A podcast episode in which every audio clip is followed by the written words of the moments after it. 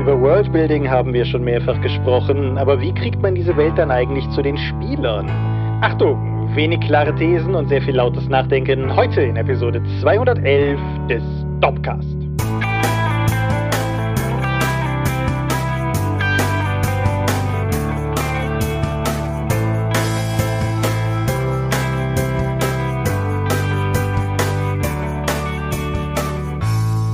Hi und herzlich willkommen zur Episode 211 des Dorpcast. Einmal mehr haben wir uns heute versammelt, über Dinge zu reden, die mit Rollenspiel zu tun haben. Und wenn ich wir sage, dann meine ich zum einen dich. Michael Skorpion-Mingers, guten Abend. Und zum anderen mich, Thomas Michalski. Hi. Und worüber reden wir heute? Die Präsentation einer Welt, wie man das Setting in seiner Runde seinen, den Mitspielern mitteilt. Genau. Wir haben in der Vergangenheit schon mal zwei Folgen zum Thema Worldbuilding gemacht. Das waren, glaube ich, 131 und 165. Klingt das richtig? Ich habe es dir eben gezeigt. Warte. 165 und 131 ist korrekt. Ja. Und heute soll es explizit um sozusagen eine andere Nuance gehen. Also angenommen, wir haben irgendeine Welt, ob wir sie jetzt irgendwie ausführlich gebaut haben, wie der Tolkien oder nicht. Wie kriegen wir die am Spieltisch präsentiert, ohne ja, irgendwie 20-seitige Pflichtlektüre rauszugeben, lange Vorträge zu halten, äh, Predigten aus der Kanzel über die komplexen Verwirrungen des Königshauses vor 400 Jahren zu halten. Wie kriegt man eine Welt mit, äh, wie sagt unser IT-Kollege so gerne, mit ausreichender Schwuppdilität an den, an den Tisch gebracht? Und das soll heute hm. unser Thema sein. Effektiv, wie was Filme mit Exposition machen. Genau. Genau. Ich habe auch ein paar mediale Inspirationen, wie ich drauf gekommen bin. Das ist so indirekt auch eine, ein Themenwunsch von euch gewesen, aber der Themenwunsch war so mehr oder weniger, er macht doch nochmal was mit Worldbuilding. Und dem kommen wir auf jeden Fall damit heute nach. Und bevor wir all das tun, gilt es zurückzuschauen auf die Folge, die gewesen ist, in die Feedback-Schleife einzutreten. Und insofern frage ich dich, du hast, oder also gebe ich dir das Wort an dich, weil du hast Gedanken zum Feedback der letzten Folge. Na, ich habe auch auf die Kommentare geantwortet. Das waren nicht so viele Kommentare und es hat, und die Kommentare, die es gab, haben uns relativ relativ gut vermittelt, dass wir nicht das vermitteln konnten, was wir kommunizieren wollten. Vielleicht machen wir mal eine Folgeepisode zum Thema irgendwann später. Die, die Frage war ja, ob wir mit den Ideen des lokalen Champions aus dem Tabletop-Bereich, ob wir den auch im Rollenspielbereich sehen oder ob das möglich ist. Und die Frage führte bei uns in der Diskussion zum Ende ja eher zu einem eher nicht. Ja, ich hatte teilweise in den Reaktionen das Gefühl, dass allein aufgrund der Benennung, die wir gewählt haben mit dem Produkt Champion und der Marketinghaftigkeit des Begriffes, über den wir ja sogar, über die wir sogar in der Folge gesprochen haben, genau. dass das bei einigen Leuten aufgrund der Marketinghaftigkeit direkt ein paar Bilder geweckt hat, die wir gar nicht wecken wollten und noch nicht gemeint haben. Aber das wäre wirklich, glaube ich, etwas für eine Folgeepisode, um es auseinanderzunehmen mhm. und zu schauen, wie das gewesen ist. Oder eben konkrete Informationen zu geben, wie man so ein Champion werden kann vor Ort, um das eben ein Spiel an den Mann oder die Frau zu bringen oder die Person. Wie wir gezeigt haben, haben wir eigentlich wenig Erfahrung in dem Bereich. Mir ist erst in den Kommentaren aufgefallen, dass ich ja selbst Supporter für Arcane Codex war und halt das Abenteuer man immer noch heute auf der Dorp finden kann, was ich damals dann immer auf den Cons geleitet habe für das Spiel. Mhm. Ja, das ist mir komplett entfallen. Aber ja, uns fehlte einfach, ich habe ja nur das D&T 4 Beispiel gebracht, uns fehlte einfach auch die Expertise, um so etwas zu sagen. Da müssten wir mal dann einen kompetenten Demogeber hier ranbringen. Ja. Als Gast oder so, falls wir das nochmal aufgreifen sollten. Genau, ich lehne mich mal weit aus dem Fenster und sage nicht mehr dieses Jahr auf jeden Fall. Wir danken euch auf jeden Fall trotzdem für euer Feedback, weil es uns ja letztendlich auch vor Augen geführt hat, dass wir dann nochmal einen nachlegen sollten, wenn, wenn wir denn möchten, weil, ja, wie gesagt, das offensichtlich nicht so ganz geglückt ist, was wir kommunizieren wollten. Gut. Drei Themen vor dem Thema im Schnelldurchlauf. Erstens, Hild und die Glocken der Amazonen ist ein Fantasy-Amazonen-Trashfilm, den ich mit einigen Dortmenschen und vielen anderen Menschen gedreht habe du bist nicht drin, du bist im Vorgänger beziehungsweise Sequel, wie man möchte, Xoro drin. Auf jeden Fall, da haben der Ralf und ich zur Feier des fünfjährigen Jubiläums des Films einen Audiokommentar aufgesprochen, der ist von euch aus gesehen letztes Wochenende online gegangen. Ich packe den Link nochmal hier drunter, wenn euch das interessiert. Ist ein bisschen wie ein Podcast von dem Ralf und mir, wo wir gleichzeitig einen Film laufen lassen oder so. Ich fand es eine ganz nette Erfahrung. Das heißt, wenn man, kann man auf YouTube den Film dann irgendwie starten und den Audiokommentar nebenbei dann laufen lassen? Nee, ist ein, ist ein separates, ist ein separates Video, wo der Audiokommentar reingebacken ist. Aber vom, wir, vom Aufnahmegefühl her fühlt es sich sehr an, wie einen Podcast aufzunehmen. Nur, dass wir halt. Ihr seid aber nicht dann irgendwie mit Schattenriss vor dem Film zu sehen. Nee, nee, wir hatten, wir haben es möglichst low-key gehalten. Wir hatten auch irgendwie erst zwei Wochen vorher realisiert, dass wir halt nicht nur auf ein Jubiläum, sondern auf das fünfjährige Jubiläum des, des Online-Releases des Films zu steuern und hatten uns dann gedacht, nee, okay, das, das können wir jetzt nicht mehr uns vorbeiziehen lassen. Und wir wollten doch immer schon mal einen Audiokommentar aufnehmen, lass uns das doch machen. Und dann war Ralf hier und wir haben zusammen eine Kanne Kaffee getrunken und ich habe halt einfach einen kleinen Rekorder auf den Tisch gestellt und wir haben den Film geschaut. Also das war äh, sehr, sehr low-key, aber ich, ich glaube, es ist mhm. ganz unterhaltsam geworden. Ist auch eine Form von Reaction-Video, das man mit Podcasts nicht so gut machen kann. Das ist richtig, aber es ist tatsächlich in gewisser Weise ein Reaction-Format, weil es war bei mir zumindest lange her, dass ich den Film das letzte Mal in ganzer Länge gesehen hatte und Ralf hatte ihn mehr oder weniger seit der Premiere nicht mehr gesehen. Insofern sind unsere Reaktionen noch ziemlich ungefiltert zu, zu bestimmten Sachen. Also. Was haben wir uns denn dabei gedacht? Ja, irgendwann hat Ralf ein, oh, die Einstellung ist eigentlich nicht gut. Der mit mein, mein Lieblingskommentar. Anyways, unten verlinkt könnt ihr euch anschauen. Es ist ganz spaßig, ist ganz spaßig. Zweitens in dieser nicht ganz so schnell feuernden Schnellfeuerrunde von Themen vor dem Thema Kochen für die Meute. Karitatives Projekt. Ihr reicht Rezepte rein. Wir machen ein Kochbuch draus. Digital und physische Erlöse gehen an das wohltätige Unternehmen, wie auch immer, an die wohltätige Gruppe, die bei der Jahresumfrage wie immer gewählt wird. Ihr habt noch bis zum 30.09. Zeit, Rezepte einzureichen. Wir haben schon ein paar sehr coole Rezepte erhalten, aber da geht noch mehr. Also, wir haben deutlich weniger Rezepte bekommen als Leute, die Beiträge geliked haben, als wir das angekündigt haben. Insofern, wenn ihr Bock habt, da noch zuzusteigen, macht das doch. Ich würde mich sehr freuen, wenn das Ding halt auch, sagen wir mal, wenn wir wirklich genug zusammenbekommen, dass wir es auch guten Gewissens tatsächlich gedruckt anbieten können. Das wäre halt so für mich der Highscore. Und ich würde mich sehr freuen, wenn ihr mitmacht. Das ist der letzte Dorpcast, der online geht, bevor die Frist am 30.09. endet. Deshalb reite ich da heute nochmal so drauf rum. Und ja, wie gesagt, ich würde mich sehr freuen, wenn ihr, wenn ihr da noch mitmachen würdet. Details auf der Dorp. Ich packe auch den Link nochmal in die Show Notes. Und Drittens, die Drakon, die kleine und sympathische Paper Convention in der Eifel, die die dort mit dem Contra e.V. jedes Jahr veranstaltet, ist ja auch immer Teil des Sermons, den aber die meisten Leute mittlerweile, glaube ich, gar nicht mehr bewusst hören, weil wir den so runterrattern. Ich den so runterratter, Fairness halber. Heute, als wir das hier aufnehmen, sind es noch fünf Wochen, drei Tage, 90 Stunden, 27 Minuten und 23 Sekunden. Und wenn ihr das hier hört, sind es schon wieder Tage weniger. Das heißt, die Drakon ist sehr nah und wir würden uns freuen, wenn ihr vorbeikommt. Die Webseite ist gerade erst im Begriff, also drakon.contra.de ist gerade erst im Begriff, wieder auf Vordermann gebracht zu werden.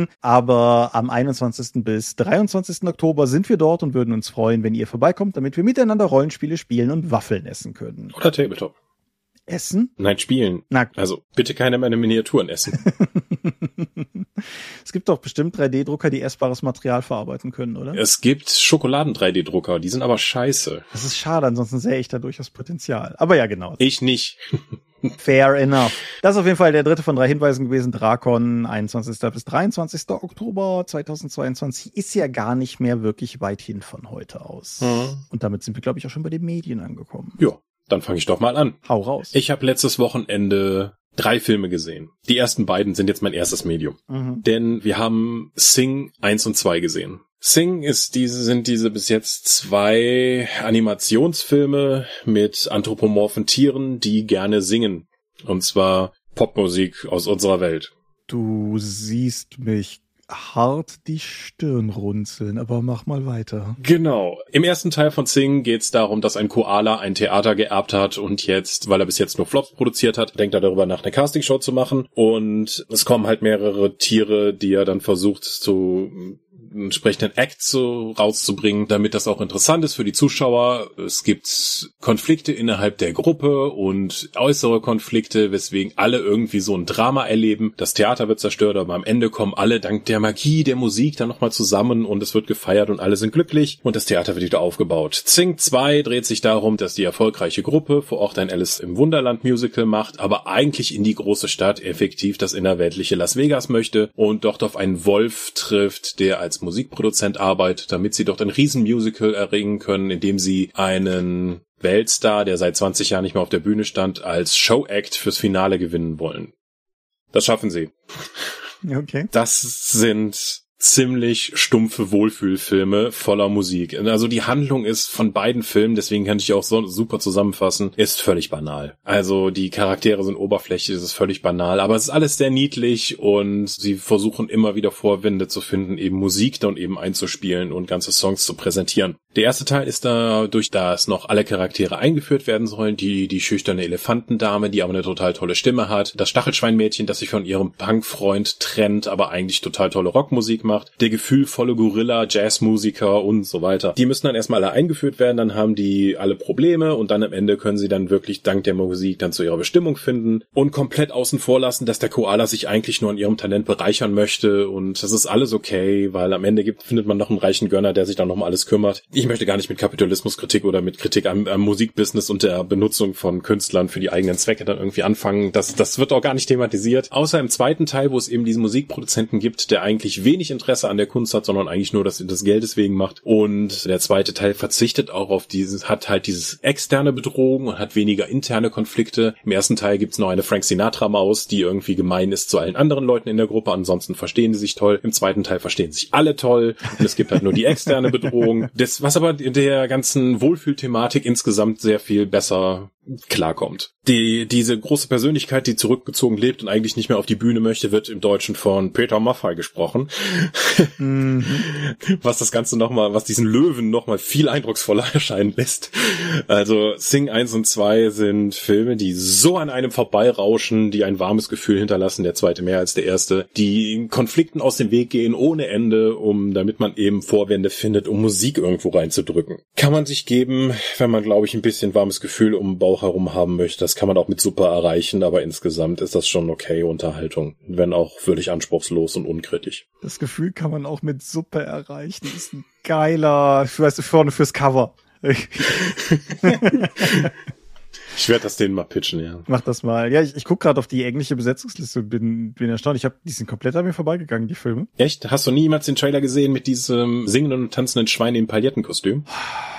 Ich müsste lügen, dass ich, wenn ich sagen würde, dass da was klingelt. Aber ich hm. werde das, werd das nach der, nach der Aufnahme mal nachholen. Aber ja, ja, abgefahren. Also spannend. Findest du? Also nicht, nicht in dem Sinne, dass, also der, nicht, dass ich den Film spannend finde, aber ich finde spannend, dass es komplett an mir vorbeigegangen ist, weil also auch, auch Filme, die mich nicht interessieren, ist ja nicht so, als wenn ich nicht jeden Tag irgendwie irgendwelche Filmnachrichtenseiten stalken würde. Insofern. Und zumindest Matthew McConaughey in der englischen Koala-Rolle, das, das wäre ja fast ein Grund. Aber ja gut. Ja, ich habe ein Buch gelesen. Okay. Die Zeit, in der wir uns befinden, weltgeschichtlich gesehen, ist ja, oder ja doch, ist, ist das Anthropozän. Mhm. Die menschbestimmte Zeit sozusagen, also wo wir die dominante Spezies ja, okay. sind. So. John Green ist der Autor von diversen Romanen. Einige davon habe ich hier, glaube ich, auch besprochen. Looking for Alaska liebe ich. Das Schicksal ist ein mieser Verräter. The Fault in Our Stars ist auch im Kino ziemlich groß rumgegangen. Markus Spuren ist ziemlich cool. Wie gesagt, so allerlei. Der Mann hat letztes Jahr ein Sachbuch im weiteren Sinne geschrieben. Das Ding hat den Untertitel Essays on a Human-Centered Planet, aber der Haupttitel ist das, was es eigentlich schon alles aussagt, nämlich The Anthropocene Reviewed. Er hat sich gewissermaßen die höchste Kulturform unserer Gegenwart genommen, nämlich die ein bis fünf Sterne Rezi, und rezensiert sich quasi willkürlich durch die Gegenwart. Er rezensiert im Zuge dieses Buches Dinge wie den Hellschen Kometen oder Diet Dr. Pepper oder Teddybären mhm. oder irgendwelche grässlichen Krankheiten oder CNN, alles Mögliche halt quer durch. Einen Hotdog-Wett-Ess-Contest und so weiter und so fort. Und im Prinzip sind es halt immer nur Steilvorlagen für ihn, um davon ausgehend, ich sage mal, also dieser, dieser Begriff ist immer so, so vergeistigt, aber im Prinzip Meditationen über die Gegenwart anzustellen. Das Buch ist sehr massiv ein 2021er Buch. Das heißt, sehr viele Sachen, von denen er spricht, werden auch in irgendeiner Form in den Kontext gesetzt der Tatsache, dass dieses Buch ganz offensichtlich im Lockdown geschrieben wurde. Und Dinge, die Ansammlungen von Menschen beinhalten, beispielsweise haben dann durchaus auch mal, sagen wir mal, Betrachtung darauf, wie sich das anfühlt in einer Zeit, wo Begegnungen von Menschen nicht mehr selbstverständlich sind. Seine Rezension der Pest ist, sagen wir mal, sehr viel weniger verhohlen Teil der Gegenwart oder so. Aber im Endeffekt, die, die Sachen sind alle irgendwo in einem Spektrum zwischen nachdenklich und wohlfühlbehaglich durchaus auch. Also, mhm. sagen wir, das Ding über die Pest ist nicht wohlfühlbehaglich, aber er hat ein Ding drin, wo er halt mehr in seiner Nebentangente beschreibt, wie er seit Jahren versucht, seinen Garten gegen ein Tier zu verteidigen, das halt irgendwie sein Gemüse frisst. Und das ist einfach, das ist einfach leichte, lockere Lektüre in dem Moment. Aber was ich an dem Buch vor allen Dingen einfach interessant fand, war diese Perspektive einzunehmen. Also er schreibt auch im Vorwort davon, dass halt dieses Konzept der Fünf-Sterne-Rezension, was ja heutzutage quasi omnipräsent ist, also es gibt ja, mhm. gibt ja quasi nichts, wo das nicht so ist, wie er auch meint, die Idee, Buchbesprechungen spezifisch mit Fünf-Sterne-Wertungen zu versehen, kann man nachvollziehen, ist eigentlich erst groß geworden, als Amazon groß geworden ist. Ja. Und selbst in, in anderen Bereichen, ich weiß es nicht mehr genau, ich meine, Hotels, die in dieser Fünf-Sterne-Skala eingeordnet werden, ist eine Sache aus den 70ern. Also es ist eigentlich eine relativ neue Entwicklung. Und das Buch zieht das halt auf einer Metaebene auch nochmal komplett durch. Also es gibt in Büchern, ihr kennt das mutmaßlich, wenn ihr die, wenn ihr ein paar Seiten umgeblättert habt, dann kommt ihr nochmal auf eine Seite, auf der der Buchtitel steht, aber halt auch nicht mehr mehr. Also im Deutschen läuft das teilweise äh, semi-falsch unter Schmutztitel oder als Teil der Titelei. Im Englischen ist es halt eine Half-Title-Page.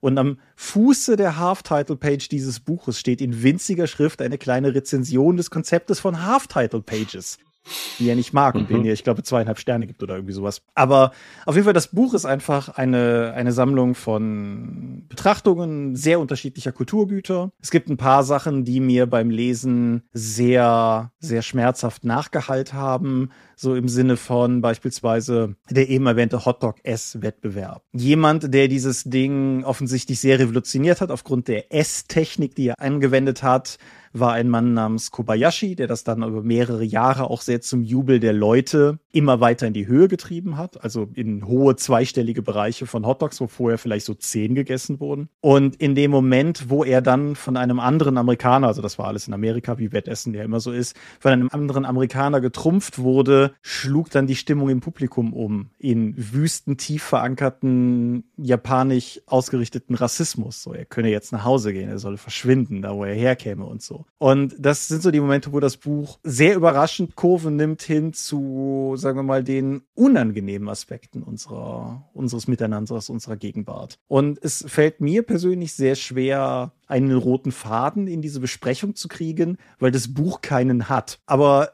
es ist ein, wie ich finde, lesenswertes Buch, einfach über unsere Gegenwart, über Aspekte unserer Gegenwart, über Dinge, die unsere Gegenwart beeinflusst haben. Und wer denkt, dass ihm sowas Spaß bereiten könnte, dem möchte ich das Buch auf jeden Fall anempfehlen, sagen wir mal so. Also so eine Art literarische Playlist mit Reaction-Videos zu Dingen der Welt. Ja, ich glaube, dem kann ich nicht ganz widersprechen. Hm. Ja. Okay. Ja, ich denke, das trifft es ganz gut. Es gibt hm. eine deutsche Ausgabe des Buches das weiß ich interessanterweise aus der englischen Ausgabe des Buches, dessen Nachwort nämlich beginnt mit The German translation of this book is called wie hat Ihnen das Anthropozän bisher gefallen? I can't read German, but I find that title wonderful just to look at. okay. Ja. Interessant. Ja. Das Ganze ist wohl aus dem Podcast entsprungen den er auch gemacht hat, der ziemlich an mir vorbeigegangen ist. Da habe ich jetzt auch noch nicht wieder irgendwie in Vorbereitung für diese Folge reingehört oder sowas. Es gibt auch ein Hörbuch zu dem Buch. Ich bin mir nicht sicher, ob das einfach nur Podcast-Folgen ausschlachtet oder ob das neu eingelesen ist. Ich habe nur in die Audible-Hörprobe reingehört. Er liest es auf jeden Fall selber. Und da, da er ja auch, also John Green ja auch als, als YouTuber erfolgreich ist, ist das, glaube ich, für viele Leute auch cool, weil es dann einfach die vertraute Person ist, die es vorliest. Ich hatte Spaß dran.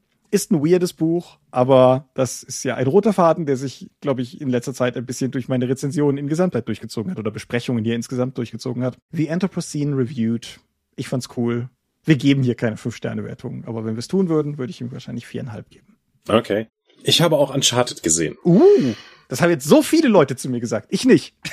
okay, also Uncharted, die Verfilmung ist sozusagen ein Amalgam der ersten beiden Uncharted-Spiele, die aber dazu auch noch zeitlich weit nach vorne in die Geschichte des Hauptcharakters gesetzt werden. Ich habe ja die Uncharted-Spiele alle gespielt, mhm. auch hier im Podcast davon berichtet und weitestgehend gelobt, was das für eine tolle Inszenierung mit flotten Charakteren ist, die ganze Zeit witzige Sprüche kommen und konstant absurde Action erleben und überall runterfallen. Mhm. Der Uncharted-Film ist ein bisschen anders. Das beginnt erstmal damit, mit dem Casting, das überraschend ist. Denn Nathan Fillion hat ja mal einen Uncharted Fanfilm gedreht. Mhm. Mit ihm als Nathan Drake, also als Hauptcharakter. Und das fand ich exzellent getroffen. Das Ding war top gecastet. So, der Uncharted Film ist jetzt mit Tom Holland als Nathan Drake, der etwa halb so alt ist, wie Nathan Drake eigentlich in den Spielen sein sollte und an der von der Vaterfigur Sully begleitet wird, der in den Spielen halt so ein, so ein weißhaariger, Hawaii-Hemden tragender, schnauzbärtiger, griesgrämiger Mann ist und im Film von Mark Wahlberg gespielt wird.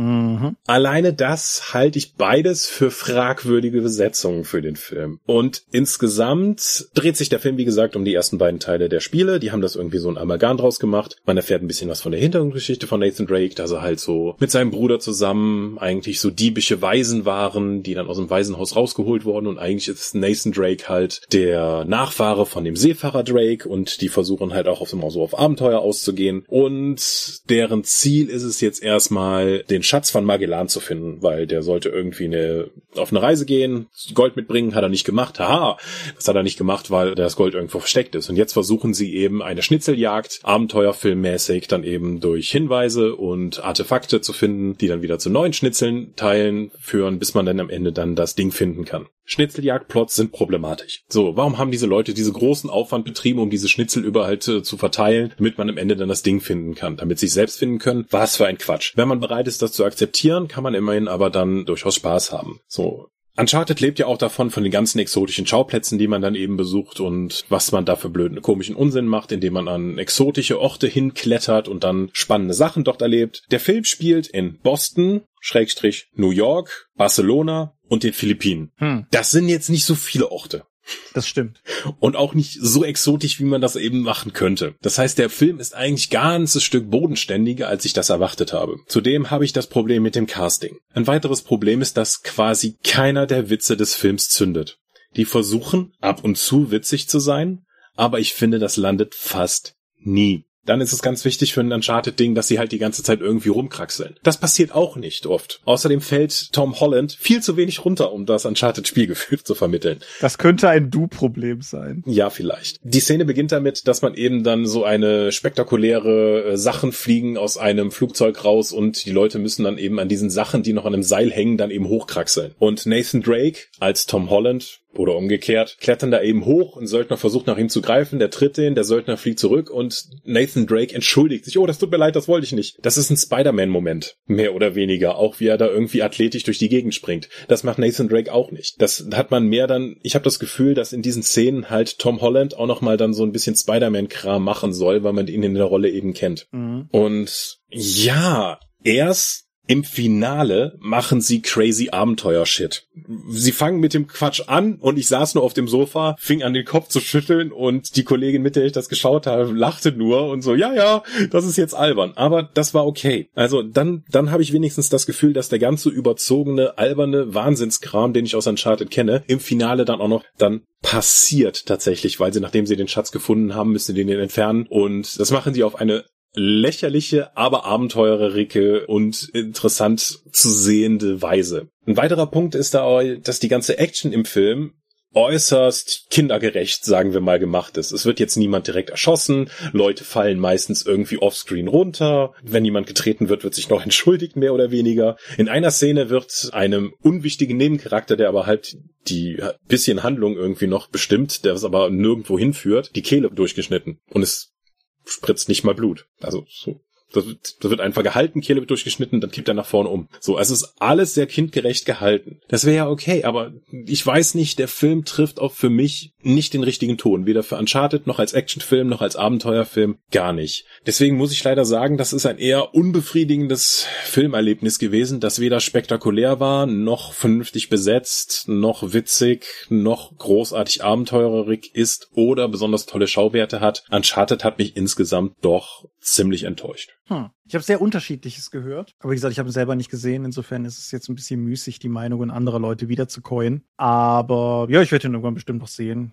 Aber ich habe die Spieler noch nicht gespielt. Ich weiß nicht, ob ich die Spiele nicht vielleicht vorher spielen möchte, um nicht quasi meinen, meinen Ersteindruck über den Film zu primen. Also aus meiner Sicht sind die Spiele halt schon sehr anders und interessanterweise filmischer inszeniert als der Film. Hm. Okay, gut. Einen habe ich noch. Mhm. Matrix 4 ist ein Film über den Videospielprogrammierer Thomas Anderson, der von seinem explizit genannten Mutterkonzern Warner Brothers gezwungen wird, ein Sequel zu einer durch ihn entstandenen sehr erfolgreichen Trilogie zu entwickeln, zu der er nie ein Sequel machen wollte und der dazu gezwungen wird, weil sie sagen, sie hätten die Rechte zur Not, machen sie es auch ohne ihn.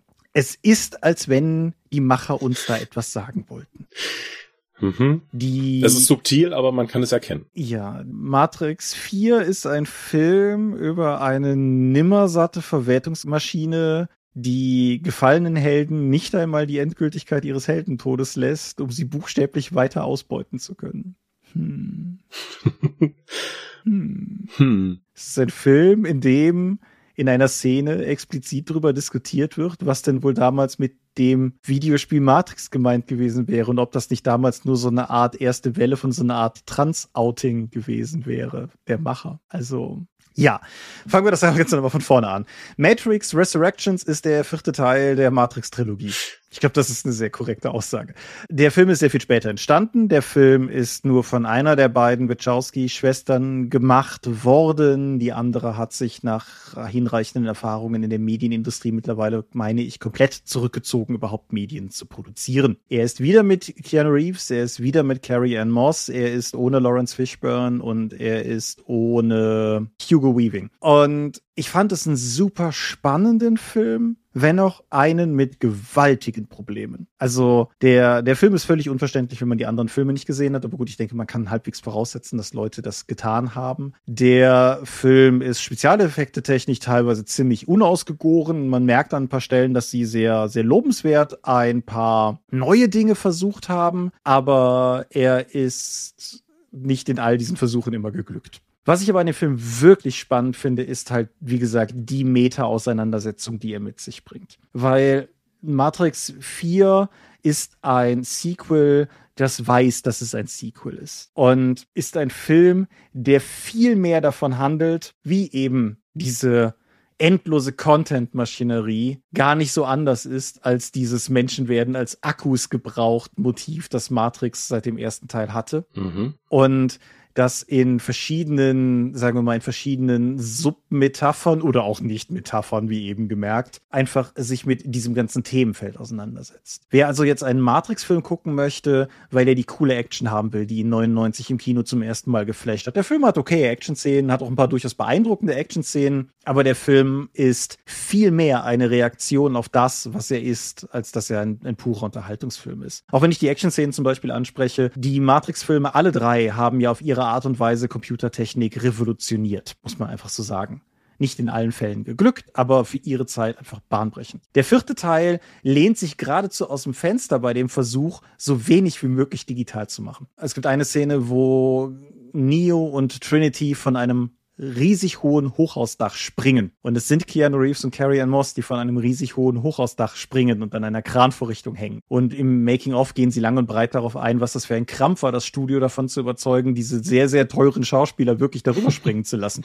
Aber es war Mhm. ihnen wichtig, das zu tun. Sie wollten es nicht faken. Sie wollten, dass die beiden da springen und dass die beiden da in der Luft sind. Und ja, keine Ahnung, Trinity fährt in dem Film ein Motorrad, das Keanu Reeves in echt gebaut hat. Und also dieser Film ist, dieser Film ist ein ganz komplexes Konglomerat an Meta-Ideen, wo irgendwie auch ein Action-Science-Fiction-Film drin ist. Aber das ist nicht der Grund, weshalb er mich, weshalb ich ihn wirklich gerne gesehen habe. Aber ich habe ihn wirklich gerne gesehen. Klingt schwer zu verdauen. Ja. Wie gesagt, ist ein sperriges Ding. Ich kann mir auch sehr gut vorstellen, dass das halt, wie gesagt, für viele Leute nichts ist. Und also, wie gesagt, der, dieser Film hat keinen Subtext mehr. Dieser Film hat nur noch Text. Und das ist nicht mein Bild, aber ich finde, es trifft es ist einfach zu gut. Und ja, also wie gesagt, ich habe ihn gerne gesehen. Ich verstehe Leute, die das Ding gesehen haben und sich gedacht haben, was zur Hölle. Aber wie gesagt, er ist vor allen Dingen vor allen Dingen in, in seiner, in seiner Rolle als vierter Teil einer Trilogie schon irgendwie bemerkenswert. Viele der Punkte erinnern mich jetzt irgendwie an Jay and Silent Bobs Reboot, was, was den Metagedanken angeht. Sehr anders, aber ja, tatsächlich durchaus auch. Also, ich meine, Jay and Silent Bob Reboot ist ein für Hollywood-Verhältnisse für 3,50 Euro gedrehtes Klamauk-Stück. Matrix 4 nimmt sich schon durchaus noch ernst und hat, glaube ich, auch durchaus echtes Geld dahinter gehabt. Hatte nur so ein bisschen das Problem, halt auch in Covid reingelaufen zu sein. Also ich glaube, viele der Effektprobleme, die der Film hat, hätte er nicht, wenn, wenn der nicht halt auch wirklich mitten in die Lockdowns reingerannt wäre. Aber ja, tatsächlich. Also Jay and Silent Bob Reboot. Haben wir über den hier mal gesprochen oder haben wir den nur gesehen? Und, Ja. Ja, Nee, nee, den, über den haben wir gesprochen. Genau, also ja klar, der, der nimmt diese, diese Meta-Rolle definitiv auch ein. Und er reiht sich halt auch ein in so, so eine wachsende Zahl von von, von Sequel-Produkten, wo die Macher sehr offensiv Stellung zu dem offensichtlich einnehmen, was sie da haben. Das andere Beispiel, was mir aus der Hüfte heraus einfällt, ist die dritte Staffel Twin Peaks, die mit Sicherheit zu gleichen Teilen eine Fortführung von Twin Peaks und ein Stinkefinger an all die ist, die immer eine Fortführung von Twin Peaks haben wollten. Also. Ich, ich sag mal vorsichtig, interessantes Konzept. Ja, also in einer Zeit, in der plötzlich alles ein Franchise ist und wie, las ich die Tage, wir leben nicht mehr im Golden Age of Television, wir leben im Age of Content. Gerade in dieser Zeit ist, ist Matrix 4 ein Film, der, glaube ich, durchaus was zu sagen hat und es manchmal ein bisschen ungeschickt sagt, aber das macht es nicht weniger interessant. Wenigstens hat er es ja offensichtlich geschafft, eine Form von Welt zu vermitteln, die in gewissem Kontext zu den bisherigen Filmen steht. Schon. Aber mhm. lass uns, lass uns den Faden doch sogar mal noch ein Stück weiter zurückgehen. Ich finde, ich finde tatsächlich Matrix, der erste, nehmen wir mal den ersten, der ist am, am unumstrittensten ein Meisterwerk und der, von dem ich sicher bin, die meisten Leute haben ihn gesehen, also von allen Vieren jetzt. Ich finde, Matrix ist, was die Art und Weise, nicht nur was das Worldbuilding an sich betrifft, sondern was die Vermittlung des Worldbuildings betrifft, ein super spannendes Beispiel, weil ja, irgendwann hast du die Szene mit Neo und Morpheus, wo Neo mehr oder weniger die ganzen Regeln erklärt bekommt, aber da ist der Film schon eine ganze Weile unterwegs und vorher hat der Film dich auch eine ganze Weile ins kalte Wasser geworfen und hat dich entsprechend einfach dir zusammenreiben lassen, was zur Hölle da passiert. Mhm. Und das finde ich ist ein, ist ein interessanter Punkt, um in die heutige Folge reinzusteigen, weil das ist mehr oder weniger, wie gesagt, genau der, der Gedanke, aus dem heraus ich dachte, es wäre vielleicht mal interessant darüber zu sprechen, nämlich dieses, ja, Welten vermitteln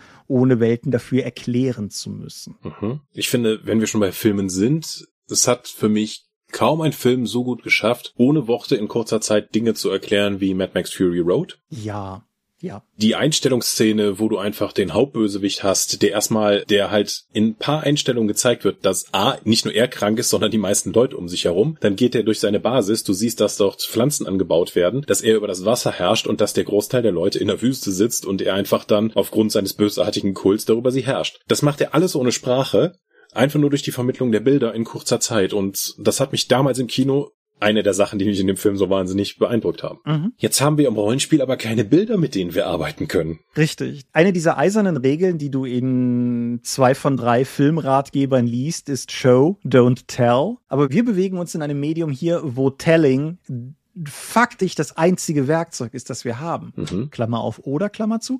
Aber zumindest das dominante Werkzeug ist, was wir haben. Und klar, das wirft Probleme und Fragen auf. Ja, die stumpfeste Form, um Leuten das Setting zu erklären, ist einfach so ein Buch in die Hand zu drücken und sagen, so, du liest jetzt mal 100 Seiten, damit du überhaupt weißt, worum es dir geht. Mhm, genau. Hast du da Bock drauf, wenn jetzt jemand sagt, hier, nochmal auf die letzte Folge zurückgreifend, hier, ich bin Produktchampion, so, was kann denn deine Welt? Ja, dann musst du erstmal dieses Buch lesen, um mitreden zu können. Macht dich das an? Nö. Ja. Wir haben in einer der früheren Folgen, irgendwann auf jeden Fall eine der letzten Folgen, haben wir noch uns positiv geäußert gehabt, meine ich, über die Pathfinder Setting Primer, diese mhm. 16-seitigen Heftchen. Die machen das Ganze natürlich schon sehr viel verdaulicher. Aber selbst die sind, klar, die, die sind cool, wenn du Leuten eine gemeinsame Informationsbasis, einen, einen gemeinsamen grundlegenden Vorstellungsraum geben möchtest. Aber das ist eigentlich nicht die, meiner Meinung nach nicht die, die Art, wie ich zumindest heute sprechend, wie ich eine Welt erfahren möchte. Mhm. Du möchtest die mehr im Spiel erleben. Richtig. Und dann halt auch, wie gesagt, nicht doziert, sondern erleben. Interessant, dass du da Pathfinder genannt hast, weil die Welt gab es ja zuerst an sich gar nicht Golarion, mhm. sondern nur die Abenteuerpfade und du hast halt durch das Spielen die Informationen bekommen, beziehungsweise die ist nach und nach aufgebaut worden durch die Anhänge in den Abenteuern. Mhm. Ja, ich finde das auch durchaus. Ich habe ich habe das versucht, stärker in die Praxis zu bringen, als ich Dragonlance geleitet habe. Ich hatte ja die überaus obskure Konstellation, dass ich eine Gruppe von D&D und AD&D begeisterten Leuten zusammenbekommen habe, um mit denen die klassische Dragonlance-Kampagne zu spielen, von denen keiner auch nur die Bücher gelesen hatte. Das, mhm. das war natürlich insofern sagen wir mal, ungewöhnlich, weil man von AD&D, glaube ich, zu gewissen Zeiten durchaus schnell bei, bei Dragonlance landen konnte. Aber egal, so war es halt gegeben. Und du magst dich vielleicht erinnern, ich habe damals auch teilweise noch, als wir gemeinsam im Urlaub in Holland waren zum Beispiel, habe ich da gesessen und habe Landkarten gezeichnet. Und die, die, diese, dieses Zeichnen von Landkarten habe ich auch für die Dragonlance-Runde damals fortgesetzt, weil ich den Leuten regelmäßig neue Karten geben wollte, mit denen sie sich selber die Welt nach und nach erschließen können. Ich weiß nicht, ob die Leute bis heute wissen, wie die Kontinente wirklich ausgesehen gesehen haben. Sie wissen aber zumindest durch was für Geografien sie gereist sind. Das war so ein Versuch, das mal möglich zu machen. Weil so cool Weltkarten sind, so objektiv eindeutig sind sie halt auch. Mhm. Und das führt uns jetzt vom eigentlichen Thema weg. Aber ich finde zum Beispiel, ich finde es immer so schade, wir haben bei DSA 5 diese Ingame-Karten in den Landkartensets und die sind, finde ich, wirklich cool und ich würde unglaublich gerne mehr mit denen spielen, aber ich weiß, dass in allen Konstellationen, die ich bis jetzt erlebt habe, die Leute im Zweifelsfall sich sofort die Outgame-Karte greifen, weil die ist ja eindeutiger. Mhm. Hm. Ja. Oder dann später das Handy öffnen, auf deren Globus gehen, um nachzurechnen, dass man ja eigentlich eine Reisezeit von 42 Kilometern hat statt 38. Avespfade, ey, der DSA-Routenplaner. Aber also atemberaubend spannendes Projekt. Ich habe es heute noch mhm. benutzt, um einen Ort nachzuschlagen auf der Arbeit. Aber trotz allem, also ja klar, ne, das, das ist halt, das nimmt dann wieder raus. Mhm. Aber das ist ja schon nicht mehr Weltenvermittlung, sondern um so eine Information überhaupt einordnen oder suchen zu können, musst du ja schon etwas über die Welt wissen. Mhm das bringt mich zu der anderen Sache, die mich medial ein bisschen inspiriert hat, über diese ganze Sache überhaupt nachzudenken, beziehungsweise es sind zwei, zwei Videospiele. Das eine ist Hollow Knight, das du jetzt zumindest auch angespielt hast. Ja. Und das andere war Bloodborne. Mhm. Spiele. Das habe ich nicht gespielt. Aber du hast, du hast Dark Souls angespielt, oder? Ja. Ja, same thing. Spiele, mhm. die dir kategorisch erstmal gar nichts sagen. Also mhm. im Falle der Dark Souls Bloodborne Spiele ja nicht mal ihre eigenen Mechaniken erklären. Das musst du dir halt erarbeiten. Genau.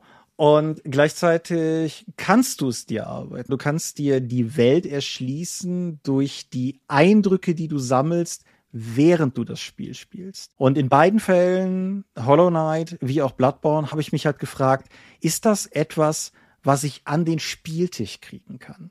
ist es etwas, was ich mehr ins Rollenspiel reinbringen könnte. Weißt du nicht, ihr kommt in den Ort Grauweiler und der Bürgermeister ist da und es gibt folgende drei Schenken auf dem Planquadraten H3, G5 und F7, mhm. sondern halt mehr so beispielsweise über die Beschreibung des Ortes erstmal schon mal zu vermitteln, was das für ein Ort ist. Ist der eher runtergekommen, ist der nicht? Wie gucken mhm. die Leute, wenn man reinkommt? Das kann ja schon einen Eindruck geben, wie Leute auf Fremde reagieren. Weißt du, mehr über diese Schiene zu gehen. Und das, das hat im Prinzip mhm. sehr viele so sagen wir mal, Nachdenkprozesse bei mir ausgelöst. Weil, da kommen wir wieder zu dem Problem, wir können halt vor allen Dingen mit Worten arbeiten. Mhm. Also gerade Hollow Knight vermittelt ja in jedem Atemzug, wenn das Spiel atmen würde, Melancholie. Du hast halt, egal wo du hinkommst, hast du immer das Gefühl, dass du irgendwo durch die Gegend gehst, was schon irgendwie runtergekommen ist. Mhm. Du gehst durch die Ruinen eines untergegangenen Reichs und du bist ein Teil davon. Ich finde das in einem Rollenspiel zum Beispiel wahnsinnig schwer zu vermitteln, weil du A, in der Gruppenkonstellation in der Regel unterwegs bist. Mhm. Und dann hast du nicht halt den einen nachträglichen Goth, der da in sich kehrt über das Schicksal der Welt sinniert, sondern dann eben vier oder fünf Leute, die gemeinsam etwas das machen. Aber Rollenspiel hat in der Regel ja auch ein gewisses Ziel. Die Leute sind ja nicht einfach nur existent da, sondern verfolgen ja etwas. Und dann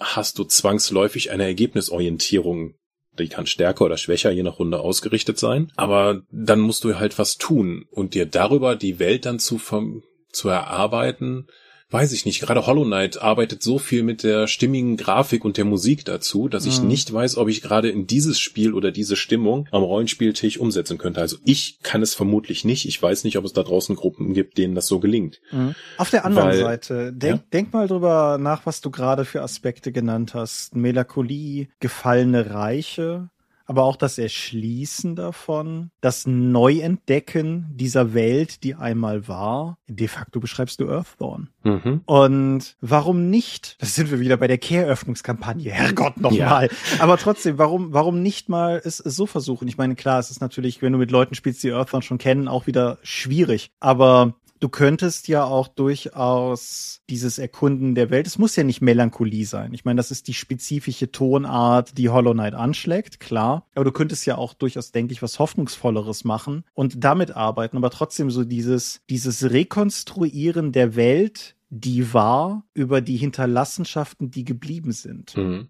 Was meinst du damit, meine Karte ist falsch, wo ist die Stadt, die hier sein sollte? Ja, exakt. Ich meine, es ist doch sogar ein Zitat aus dem Spiel. Und ja, eins meiner Lieblingszitate, das so gut beschreibt, wie Earthdawn funktioniert. Genau. Und das, das fand ich halt, das fand ich halt interessant. Noch eine Rollenspielerfahrung. Ihr merkt, liebe Hörer, heute ist es ein bisschen offener, wohin dieses Gespräch uns führt. Aber noch eine Rollenspielerfahrung. Wir haben am Wochenende das erste Mal Alien gespielt, das Alien-Rollenspiel. Mhm. Und ich hatte eben schon mal den Begriff des gemeinsamen Vorstellungsraums erwähnt. Und das fand ich insofern auch ganz interessant, weil wir ganz viele Dinge gar nicht so richtig definiert haben. Jeder von uns hat diesen gemeinsamen Vorstellungsraum, weil wir mit den Alien-Filmen sehr vertraut sind. Aber beispielsweise der Planet, auf dem das Ganze angefangen hat. Also ja, das war irgendwie so ein Kolonieplanet, so mit viel Stürmen und wenig Grün. Okay. Aber wir haben das gar nicht weiter definiert, sondern wir haben das mehr oder weniger im Spiel auf uns zukommen lassen. Ich war da auch als Spielleiter für meine Verhältnisse, glaube ich, sehr, ich wusste in etwa, wo ich hin wollte. Und mehr auch nicht. Und das ist natürlich auch so eine, so ein, wenn du, wenn du diese Baseline hast, dass alle grundsätzlich den Ton kennen, so wie wir halt alle den Ton von Alien kannten, dann kannst du vielleicht auch einen Teil dessen, was dir durch den Wegfall audiovisueller Komponenten im Vergleich zum beispielsweise Videospielen wie Hollow Knight, kannst du vielleicht auch einfach dadurch kompensieren, dass du halt, ja, wie gesagt, dass du diese, mit diesem gemeinsamen Vorstellungsraum reinstartest und den als Fundament nutzen, um dann über das, was du als Spielleitung beschreibst, den Leuten dann zu ermöglichen, in diesem Kontext weitere Puzzlesteine hinzuzufügen, falls das Sinn ergibt, was ich hier gerade sage. Wobei das ja nur jetzt in dem Fall funktioniert, weil ihr eben ein anderes Medium bereits habt, auf das ihr zurückgreifen könnt. Das stimmt. Du erschaffst jetzt halt nicht keine, keine neue Referenz, die man sich dann eben erarbeiten muss oder die man beschreiben muss, sondern du sagst, ist wie bei Alien, habt ihr alle gesehen, ne? Ja, stellt euch das genauso vor. Ist die Frage, ob man das könnte. Du kannst ja dann immer sagen, ja, das ist wie Alien. Ihr kommt bei Earthbound raus, habt ihr irgendwie Record of Lotus War gesehen? Ja, der Drache sieht so aus. Moin, Drache. Das finde ich immer, ist ein bisschen gefährlich, mhm. weil du dann auf mediale Inhalte hinweist. Was ist, wenn von den fünf Leuten am Tisch drei das Ding kennen und zwei nicht? Mhm. Ja, ist richtig, ist richtig. Wie gesagt, es sind, es sind alles nur so, so viele Facetten eines Ganzen. Mhm. Und dann, während wir heute kurz über die heutige Folge schon mal hin und her gechattet haben, habe ich, um nochmal auf die Earthbound-Sache zurückzukommen, habe ich die magischen Gegenstände ins Rennen geworfen. Mhm. Weil was explizit vor allem, also ich glaube auch Hollow Knight, aber vor allen Dingen Bloodborne zum Beispiel auch macht, ist einfach Backstory durch Gegenstände vermitteln, die du findest. Aber das macht das Spiel zum Teil auf so einer Metaebene, an die du, die, glaube ich, beim Rollenspiel für mich zu einem Disconnect führen würde, weil dann sind wir nämlich wieder an dem Teil, wo, wo gepredigt wird im Prinzip. Aber Earthdawn, spezifisch Earthdawn ist ein Spiel, das dich ja mechanisch geradezu dazu zwingt, die Hintergründe von magischen Gegenständen, die du findest, zu erschließen. Genau. Und das kannst du natürlich auch nutzen, um dadurch die Welt weiter voranzutreiben. Mhm. Ich hatte das damals bei unserer Exalted-Kampagne ja auch gemacht. Ich hatte magische Gegenstände mir eben gegeben und das war nicht nur einfach nur jetzt die super magische Rüstung und dieser super magische Hammer, sondern das war halt die Rüstung von Ketasha, die in der Schlacht der sieben Heere dann eben von dem und dem getragen wurde. Das war alles zu dem Zeitpunkt erstmal nur Name-Dropping. Mhm. Aber das hätte ja jederzeit aufgegriffen und daraus was gebastelt werden können. Das ist ja selbst in etablierten Settings so passiert. Wenn du daran denkst, damals war es Kaiser Hall, der war durchaus auch noch Statthalter der Tulamiden. Und damals schauten sich die Redakteure vom Schwarzen Auge an, lasen diese Beschreibung, die sie irgendwann mal gegeben haben und dachten sich, was sind eigentlich Tulamiden? ja. Super, lass uns doch mal ein neues Volk definieren. So, und so kannst du einfach schon mal was in den Raum werfen, das dann gegebenenfalls nicht nur von der Spielleitung, sondern auch von jemand anderem am Tisch dann aufgegriffen werden kann. Ich fand das ganz nifty, was Malmstorm, glaube ich, damals gemacht hat, dass du zu jedem anderen Charakter am Tisch halt eine Beziehung aufbauen musstest. Mhm. Und dann irgendwie zu sagen, so, wir kennen uns von. Und das kann man ja im Zweifel auch dafür nutzen, indem man dann eben so etwas sagt wie, wir waren noch damals in den Ebenen von Ketash, haben wir eben gegen die Halbling-Kannibalen gekämpft. Dann gucken sich alle an und sagen, hat da jemand was gegen? Nö. So, dann ist es eben auf Spielerseite Teile der Welt definiert worden durch Name-Dropping und plötzlich sind aber Setzungen gepasst. Das passt aber nicht in ein etabliertes Setting, sondern nur, wenn du komplett frei an den Settingbau gehst und alle gemeinsam dann eben Erzählrecht bekommen. Mhm. Ja, das stimmt. Das ist natürlich schwieriger, wenn du im etablierten Setting bist, beziehungsweise das Erzählrecht weniger bei den Spielenden liegt, sondern von der Spielleitung bestimmt werden kann. Dann bist du halt darauf angewiesen, diese Informationen von der Spielleitung zu bekommen oder irgendetwas zu tun, um sie einzufordern. Mhm. Ich weiß, in der Orkenspalter D&D-Kampagne, in der ich mit drin war, wurde dann irgendwann mal was gesagt und ich habe dann einfach als Spieler Setzungen getroffen, wie Drachenblütige in dem Setting funktionieren, dass irgendwie, dass es keine Eltern gibt, die sich um die Aufzucht der Eier kümmern, sondern dass das der gesamte Orden macht oder die, der, der Familienverbund und die Spielleiterin schaut mich an und meint, ja, stopp, so hab ich, so genau so habe ich mir das auch vorgestellt, interessant. Und das hat mich halt im Moment überrascht, weil ich wusste nicht, dass es da eine etablierte Idee gibt, weil die nie zu dem Zeitpunkt an mich kommuniziert worden ist bis dato. Ich habe gedacht, ich schmeiß jetzt irgendwas rein und guck mal, was passiert. Aber offensichtlich habe ich damit ja einen Punkt getroffen gehabt. Mhm. Das war aber Zufall. Haben wir jemals im Dorpcast über den Unterschied von Hard und Soft Worldbuilding gesprochen? Mach doch mal, ich glaube nicht. Hard Worldbuilding ist im Prinzip das, was Tolkien getan hat. Der Mann, der Sprachen entwickelt hat und historische Verhältnisse zusammengeschrieben hat, um darin dann eine Geschichte zu erzählen. Und Soft Worldbuilding ist das, was J.K. Rowling gemacht hat, nämlich sich mehr oder weniger ein Setting aus dem Hut zu ziehen, damit das nächste Buch stattfinden kann. Mhm. Und beides sind ja durchaus für Rollenspiel praktikable Methoden. Und egal, ob man sich jetzt selber irgendwie sein 7000 Seiten Heartbreaker-Setting ausdenkt oder ob man halt zum Beispiel in Aventurien oder anderen eng beschriebenen Systemen Welten spielt, das ist dann halt tendenziell eher Hard World Building. Wenn man hingegen, da sind wir wieder mehr mit so einem Vorstellungsraum startet und das Ganze halt im Zweifelsfall vielleicht sogar gemeinsam befüllt, dann würde ich sagen, fällt das halt eher unter Soft World Building. Und ich denke, dass dass beides durchaus mit dem, was ich hier momentan so ein bisschen gedanklich mit mir rumtrage, funktionieren kann. Mit dem Unterschied, dass in einer Hard World Building Runde, denke ich, dann am Ende wirklich die Spielleitung wiederum einfach das Ruder in der Hand hat und die, die Kontrolle darüber, was von der Welt in welchem Maße offenbart und enthüllt wird. Mhm. Aber ich, ich sehe nicht, dass eine, eine solche, sagen wir mal, Erzählrechtverteilung zwingend zu sein müsste. Ich könnte mir auch durchaus vorstellen, dass man diesen Stil anstrebt, aber die Spieler das mitschildern können. Das Schildern von Welt durch beispielsweise Ausrüstung oder, oder irgendwas in der Art. Das können Spieler ja durchaus zumindest im Rahmen ihres Charakters auch betreiben. Mhm. Und oder du kannst eben aus Generationen noch ausbrechen, weil wer soll, wenn schon irgendjemand in dem Setting was Besonderes ist, wer, wenn denn nicht die Spielercharaktere? Mhm. Wie als wir Runepunk für Savage Worlds gespielt haben, da gibt es ein Volk, das sind effektiv so Tim Burton schwarz-weiß Goth Zauberer oder so ähnlich. Die sehen halt wirklich aus wie direkt aus einem Tim Burton Animationsfilm oder sowas rausgezogen. Ich habe halt gesagt, mein Charakter von denen ist fett. Das ist der einzige Fette von denen. Irgendwas ist da schiefgegangen. Die Magie hat sich umgekehrt und der ist eben fett. Und ja, wer, wenn nicht mein Spielercharakter, dürfte eben so diese Besonderheit sein. Mhm. Und ich glaube, dafür muss ich aber auch das Wissen, um diesen Trop umdrehen zu können, muss ich das eben auch bewusst haben, dass das eben, dass die sonst alle so sehr dürr sind und quasi nur Strichmännchen. Mhm. Oder zu sagen in der D&D-Kampagne so, ja, mein Drachenblütiger dreht sich um und macht jetzt einen Schwanzschlag dem anderen ins Gesicht und die Spielleitung sagt dann, nee, Drachenblütiger haben gar keinen Schwanz. Und alle haben spielt ich nicht. Ich dachte, das gehört einfach dazu. Nee, das kann dann auch einfach passieren, wenn es Hard World-Building, äh, Hard Telling gibt, das aber nicht kommuniziert wurde. Das ist richtig, ja. Ja, das stimmt. Aber bei dem Hard World Building setzt es ja dann eben auch voraus, dass die Informationen von der Spielleitung oder dem der Person, der das, die der, der, der oder die das Setting erschaffen haben, dann eben auch an die Spielenden weitergegeben wird. Mhm. Wenn das nicht passiert, kommt es ja zwangsläufig zu Konflikten. Ich denke, was du dann im Prinzip rausbekommst, ist vermutlich so ein bisschen das Numenera-Problem, das wir hatten. Wobei, womit ich nicht sagen möchte, dass Numenera Hard Worldbuilding betreibt. Ich würde eher sagen das Gegenteil. Aber dass das die Erwartung war der Spieler, teilweise mit denen ich das gespielt habe, die halt auch einfach Angst hatten, Setzungen auszusprechen oder zu machen, weil es ja, quote unquote, falsch sein könnte. Mhm. Und ich glaube, das war, je länger ich drüber nachdenke, auch ein gewissermaßen ein Gruppenvertragsproblem, weil wir das einfach nicht geklärt hatten. Weil das auch, glaube ich, zu dem Zeitpunkt etwas war, wo ich mich noch gar nicht weiter tief mit auseinandergesetzt habe. Wie gesagt, das ist im Prinzip, wir müssen mal gucken, wann ich im Dorpcast das erstmal von Hollow Knight gesprochen habe. Da ist, da hat das angefangen, dass ich mir da irgendwie Gedanken zu gemacht habe. Und ja, wie gesagt, das ist halt, ich habe es in, in kleinerem Maßstab, um nochmal auf diese Alien-Sache zurückzukommen, in so ein paar Aspekten erlebt. Also zum einen, Alien hat auch bei der Charaktererschaffung so eine Mechanik drin, die Gruppenverhältnisse klärt. Auf die Art und Weise, dass jeder Alien-Charakter einen Kumpel und einen Rivalen in der Gruppe hat. Mhm. Und das ist begrifflich ein bisschen irreführend, aber der Kumpel ist halt derjenige, dem der Charakter auf jeden Fall vertraut. Und der Rivale ist jemand, dem er halt auch tendenziell eher skeptisch gegenübersteht. Ich habe drei Spieler. Jeder hat einen Kumpel und einen Rivalen. Mm, äh, das ist für einen nicht so gut ausgegangen. Also es ist, ist so, ein, so ein klassisches neun von zehn Kindern finden Mobbing okay Problem gewesen. ähm,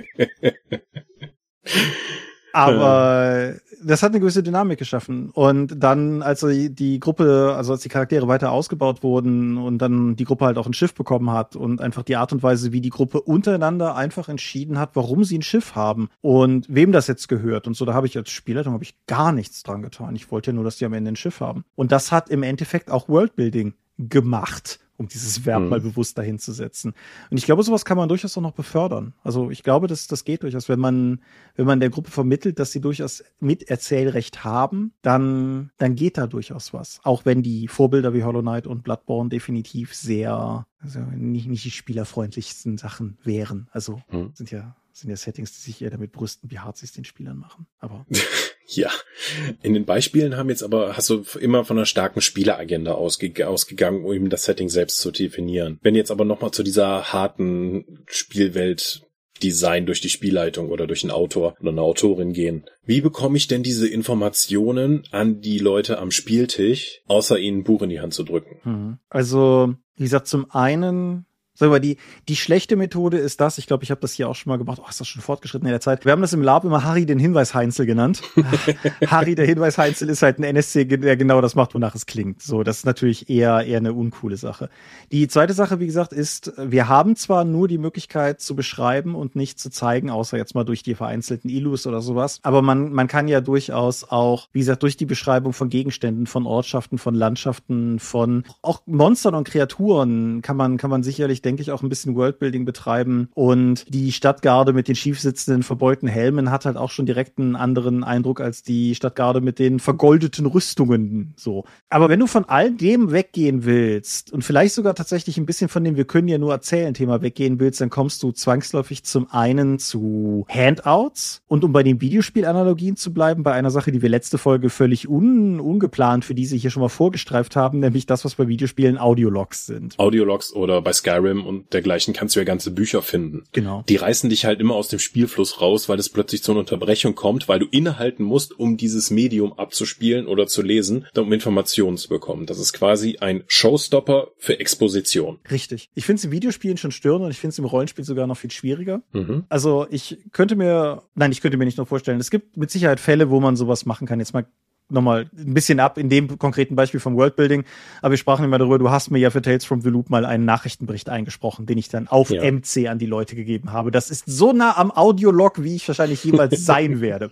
Das hat gut funktioniert, weil es in dem Fall auch natürlich so eine Art Novelty-Gimmick war, weil es halt ein wirkliches Band war und ich einen Kassettenrekorder mitgebracht habe und so weiter und so fort. Das schafft ja eher erstmal Aufmerksamkeit. Genau, das schafft Aufmerksamkeit und das hat in dem Moment natürlich auch durchaus, es hat insofern wahrscheinlich wirklich zum, zum Vorstellungsraum und zur Welt beigetragen, weil es einfach Leute, die das zwar auch, die alle alt genug waren, um MCs noch erlebt zu haben, aber die trotzdem einfach nochmal so ein Gerät bedient haben, weil wann hat man das heutzutage denn sonst das letzte mhm. Mal gemacht? Aber ich würde das niemals regelmäßig machen wollen. Und ich hatte, ich hatte neulich in der Cthulhu-Runde das Beispiel, wo wir halt dabei Spieler, wo wir mehrere schwer zu entziffernde handschriftliche Texte bekommen haben. Und wir waren zwei Spieler und mein Mitspieler ist auch noch Legastheniker. Und ja, dann habe ich dann halt da gesessen und habe diese Texte dekodiert. Und so gern ich das mal mache, es ist halt in dem Fall auch durchaus so gewesen, dass es für mich hm, nicht mal immersionsbrechend, aber spielflussbrechend war. Mhm. Also bei Ulysses nennen wir sowas ja das Plötzen, wo einfach mal alles unterbrochen wird und dann werden Sachen vorgelesen. Ja. Handouts haben das ja. So,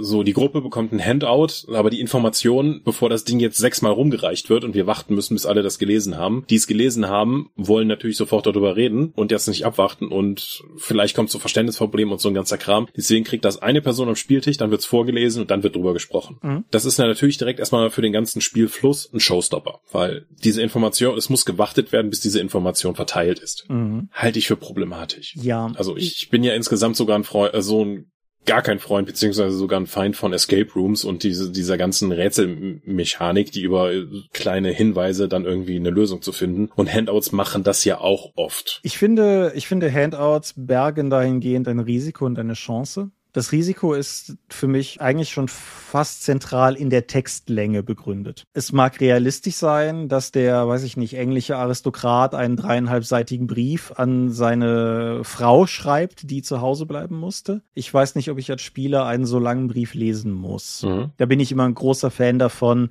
ja, wahlweise, sagen wir mal, in dem Handout wirklich nur den relevanten Auszug zu präsentieren. Das kann ja ganz nett sein, einfach so als O-Ton. Oder aber einfach schon in der Abenteuerkonzeption so vorzugehen, dass ich einfach keinen Grund habe, so lange Handouts zu bringen. Alte deutsche Cthulhu-Abenteuer mit mehrseitigen Mythos-Buchauszügen als Krone dessen. Mhm. Die Chance, die ich bei Handouts sehe, ist eigentlich sogar etwas, was über den reinen Text hinausgeht. Und es ist das, es ist leider nicht irgendwie dokumentiert worden, was ich auf dem, in dem Workshop auf dem KRK dieses Jahr gemacht habe, nämlich wirklich die physische Handout-Gestaltung. Weil wenn wir wieder an dem Punkt sind, dass wir Dinge über die Welt vermitteln wollen, ohne sie auszusprechen. Das geht nicht mit jedem Handout, klar. Aber vielleicht kann man einen Handout ja auch mal nutzen, um quasi den Leuten Anhaltspunkte zu geben, welche Reise dieser Handout hinter sich hat. Mhm. Also. Du hattest ja vor kurzem erst hier von deinen Kollegen erzählt, die für Cthulhu Props bauen. Genau, das zum Beispiel. Und so, eine abgegriffene Holzkiste zu bekommen, wo eben in Stroh dann noch so dieses Idol liegt, um das es dann eben geht, vermittelt schon mal was ganz anderes, außer ihr bekommt diesen Götzengegenstand zugeschickt. Genau. Und wenn ich eine Schatzkarte finde, ist es cool. Wenn diese Schatzkarte offensichtlich einen Degendurchstoß oder einen Klingendurchstoß hat und auf einer Seite getrocknetes Blut drauf ist, dann erzählt das eine Geschichte, möglicherweise. Mhm. Wenn ich diese Holzkiste habe und die hat ein Loch und da drin liegt vielleicht sogar noch eine, eine Patrone, dann erzählt das eine Geschichte. Mhm. Und ich denke, da kann man was mitmachen, wenn man Bock drauf hat. Ganz wichtiger Disclaimer. Handout. Weil die Fallhöhe dafür, für, für die gesamte Rollenspielrunde oder dieses Szenario steigt dadurch natürlich enorm. Korrekt. Der ja. Aufwand, der dafür geführt werden muss. Das ist auch durchaus eine Sache, die ich bei dem KRK-Workshop gesagt hatte. Ich finde Handouts jenseits von Marmorpapier im Aldi gekauft und über einen Drucker gejagt, alles, was darüber hinausgeht, sollte man machen, wenn man selber Spaß daran hat, diese Handouts zu gestalten. Wenn man selber Spaß daran hat, diese Handouts zu gestalten, ist das cool.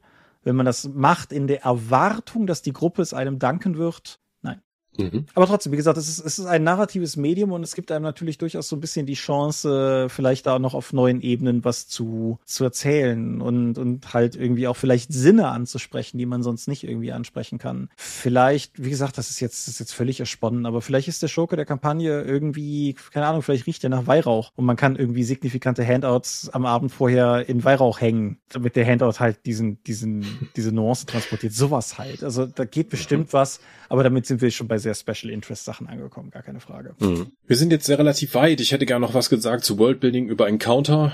Ja. Wo du dann irgendwie die ganze Zeit siehst, so, okay, alle Kobolde, die wir bis jetzt getroffen haben, haben irgendwie nur so quasi Müllrüstungen und so ein Kram. Gibt sie vielleicht ein soziales Gefälle in der Gegend? Ja. Ja, eben, ebenfalls Encounter an, an das Encounter-Thema angrenzen. Etwas, was ich noch aufgeschrieben hatte, war Dungeons und Mega-Dungeons als narratives Werkzeug. Mhm. Ich weiß, wir haben vor tausend Jahren mal eine Dungeon-Episode gemacht, da hätte ich noch mal reinhören müssen. Aber irgendwie die Zwergenbinge, in die du dich hineinarbeitest und die im Laufe des Dungeon Crawls dreimal einfach ihr architektonisches Design ändert, wo du einfach siehst, wie, wie es ja auch historisch durchaus echt existiert an verschiedenen Orten, wie du quasi durch Schichten von unterschiedlichen Dingen gehst, die hier mal gebaut worden sind, von dem kultischen Heiligtum unten über die alte Zwergenbinge hin zu der menschlichen Stadt, die darauf gebaut wurde oder sowas in dem Sinne. Mhm. Und in Dungeons, so kam ich gerade gedanklich nochmal drauf, bei Encounter natürlich auch gerade wenn du Mega-Dungeons hast, coole Mega-Dungeons, das, das, ist etwas, was ich auch erst über die Jahre gelernt habe,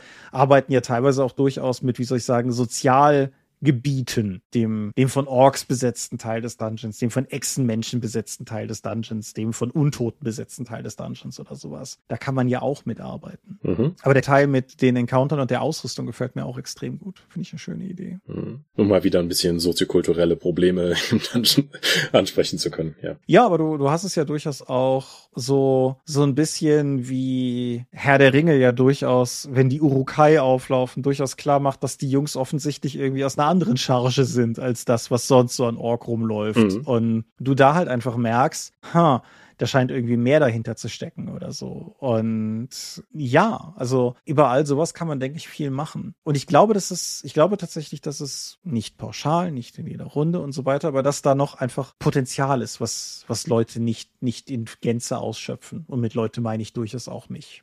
Du als Leute ich als Leut, wir als Leut. Wie stehst du zu allem, was wir heute so gesagt haben? Hast du das Gefühl, dass das irgendwo hingeführt hat? Weiß ich noch nicht. okay.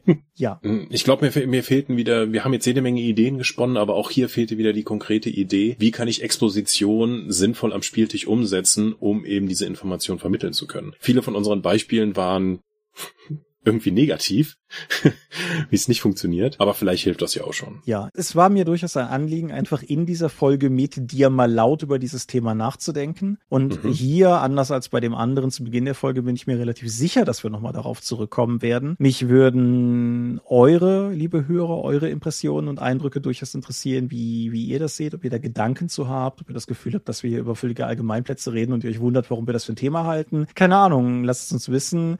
Und das ist, das ist, wie gesagt, etwas, wo ich, wo ich dann irgendwann, ja, ich sag mal, vielleicht Anfang nächsten Jahres spätestens. So viel Dorpass haben wir gar nicht mehr dieses Jahr, um mich ein bisschen zu schocken, aber.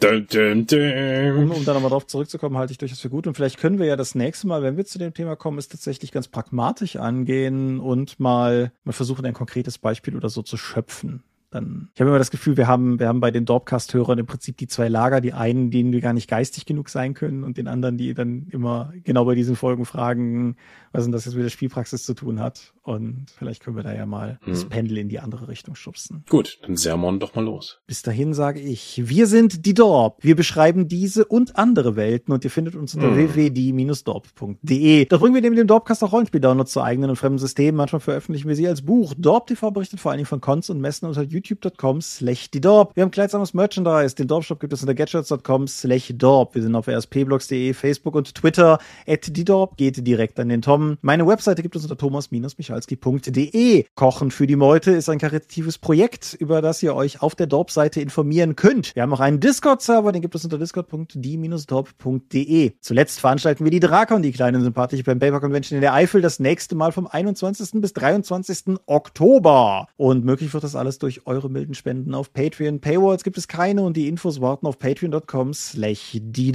Thomas, danke für die Exposition zu diesem Thema des Weltenbaus oder der Weltenvermittlung. Ja, sehr gerne. Ich bin gespannt darauf, was wir jetzt in den Kommentaren noch zu, zu lesen bekommen werden. Genau. Und nächstes Mal gibt's dann auch wieder ein, ein weniger undefiniertes Thema, denke ich mal. Aber es war mir wichtig, darüber zu sprechen. Ich hoffe, ihr hattet Spaß daran. Ich danke dir, wie gesagt, auch. Und demnach sage ich, wir hören uns in 14 Tagen wieder. Und bis dahin sage ich Adieu und ciao, ciao. Tschüss.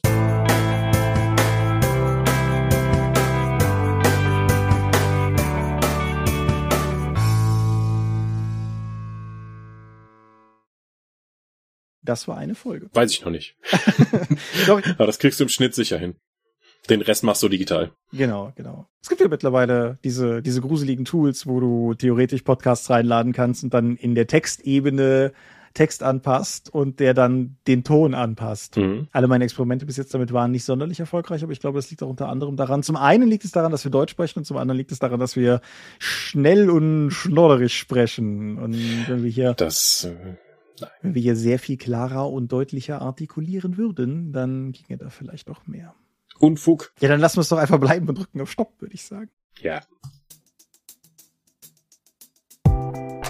Auch in diesem Monat möchten wir euch an dieser Stelle für eure großzügigen Spenden auf Patreon danken, denn nur durch eure Unterstützung ist dieses Projekt in der heutigen Form möglich.